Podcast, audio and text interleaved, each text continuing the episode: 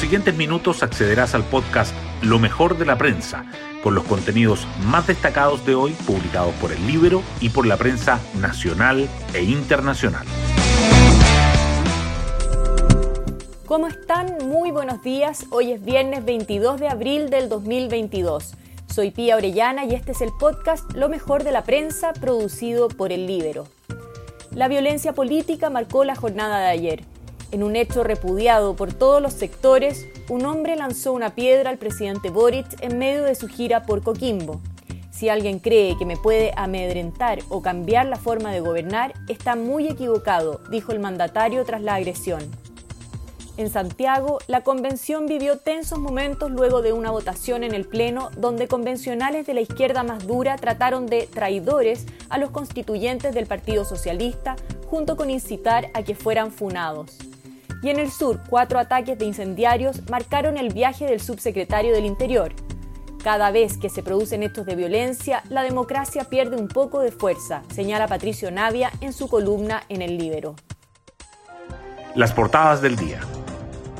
El Mercurio destaca que el rechazo del informe de la Comisión de Medio Ambiente en el Pleno de la Convención agudiza el quiebre entre los colectivos de izquierda.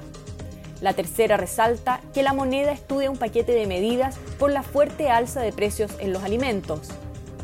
Y Diario Financiero subraya que la sequía y el ausentismo son los factores que afectaron la producción de las mineras.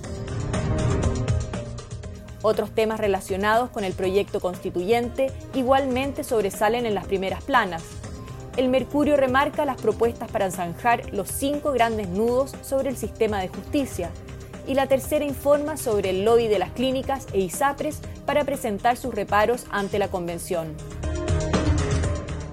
Además, el Mercurio dice que cuatro ataques incendiarios marcan el viaje del subsecretario del Interior al Biobío, mientras la tercera agrega que el gobierno buscará fortalecer la ley para perseguir organizaciones criminales.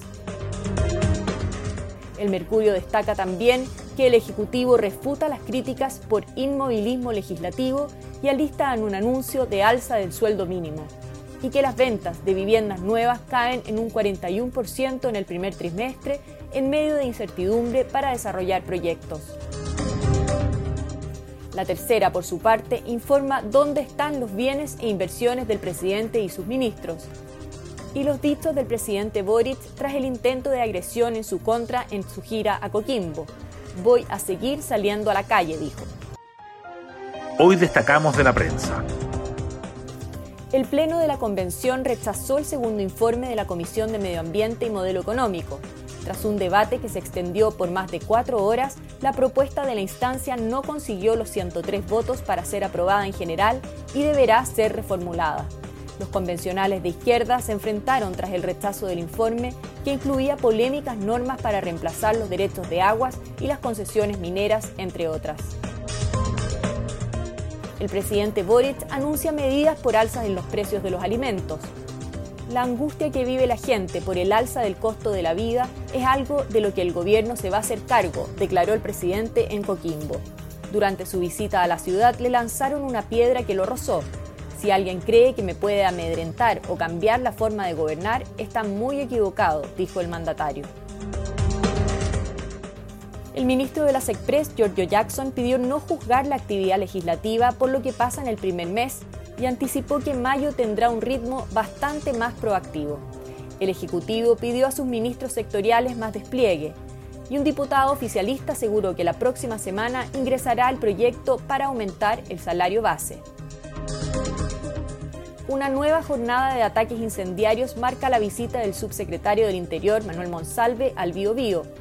Mientras viajaba a Concepción para encabezar el Comité Policial de Emergencia convocado tras los cinco atentados que hubo entre martes y miércoles en la macrozona sur, la violencia continuó. Ayer se reportaron cuatro ataques más y un enfrentamiento con la policía el presidente Gabriel Boric participará de la cumbre de Estados Americanos que se inicia el próximo 6 de junio en Los Ángeles. En el hito asumirán un rol clave el embajador ante la OEA, Sebastián Y el representante diplomático en Estados Unidos, Juan Gabriel Valdés. Ante la idea de suspender el CIMSE, los expertos recomiendan mantener las pruebas internacionales, ya que permiten ver cómo están los estudiantes en relación a países vecinos y más desarrollados, así como identificar tanto buenas políticas públicas como problemas en el sistema. Actualmente los alumnos chilenos participan en cuatro mediciones muestrales como la prueba PISA. La bancada del Partido Republicano expulsa a la diputada Gloria Anavellán por apoyar el quinto retiro. La diputada por la Araucanía fue la única de la colectividad que votó a favor de la moción parlamentaria para un nuevo rescate. Sus compañeros le pidieron que renunciara a la militancia y se fuera de la bancada, pero ella no accedió. Su expulsión es simbólica.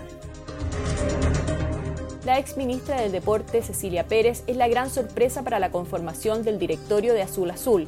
Mientras tanto, el técnico colombiano Santiago Escobar pide claridad ante su inminente salida de Universidad de Chile.